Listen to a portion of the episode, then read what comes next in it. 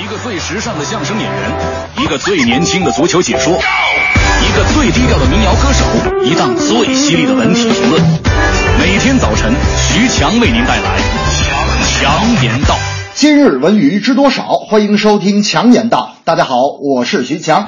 近日，欧洲足球五大联赛纷纷落幕。不过，我们发现留洋的中国独苗张稀哲在德国的一百五十八天里零登场，令中国球迷非常遗憾。但这一记录在留洋的中国球员里排名不是第一。当年四川球员马明宇在意大利活活待了二百零五天，最后还是提前终止租借回国。中国球员留洋可称崎岖坎坷，我们又如何改变，能让西游之路更更加平坦呢？我觉得改变的办法其实有很多，比方说足球进校园就是一个很好的解决方案。一个举措同时可以增加足球从业基数，提高国民足球素质。想想，若是初中、高中的毕业考试上，每个孩子都能踢出像 C 罗一样的电梯任意球，我们的刘洋何愁不被重用？但改变要循序渐进，不能急于求成。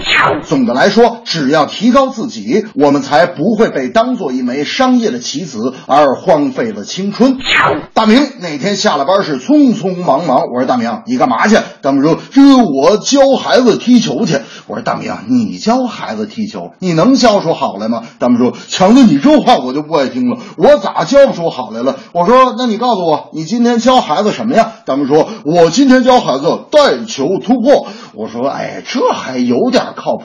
哎明天教什么呀？大明说明天我就教孩子带球突破时如。何假摔骗点球？我说大明，我要是那孩子，我就学苏亚雷斯，活活咬死你。伴随着盛夏的来临，股票市场也变得更加火热，谁都想开个账户到股票市场染一水，就连明星大腕也不例外。由于范冰冰参股的影视公司涨势优良，范冰冰的身家号称迅速增长二点三个亿，其公司大打互联网和影视文化相结合的概念，由此可见，影视文化产业在逐渐影响着金融市场，在股市中展现出火热的文化价值。相比于好莱坞。对美国经济的比重，中国的影视产业还有很长的路要走，但却希望大于困难，因为文化产业这块蛋糕还远没有到不够分的时候。此时，互联网覆盖面大的优势和影视文化的创造力相结合，便会孕育出无可限量的财富。自媒体、移动媒体、数字电视、互联网电视与传统媒体相互刺激、相互演变。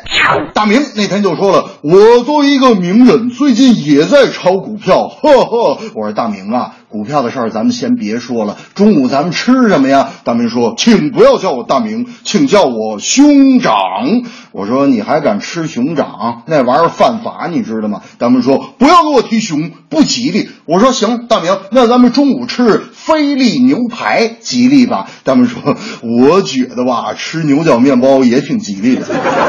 这正是欧洲足球好热闹，可怜西哲没看到，追涨杀跌看股票，明星大腕儿一起炒。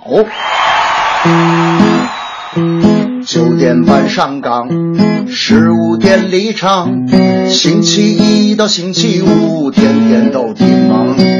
炒股为哪桩？咱没多大理想。庄家要是吃了肉，咱跟着喝口汤。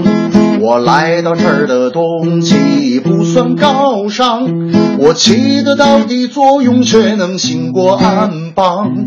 揣着一份梦想和九分坚强，全国人民携手一起奔向小康。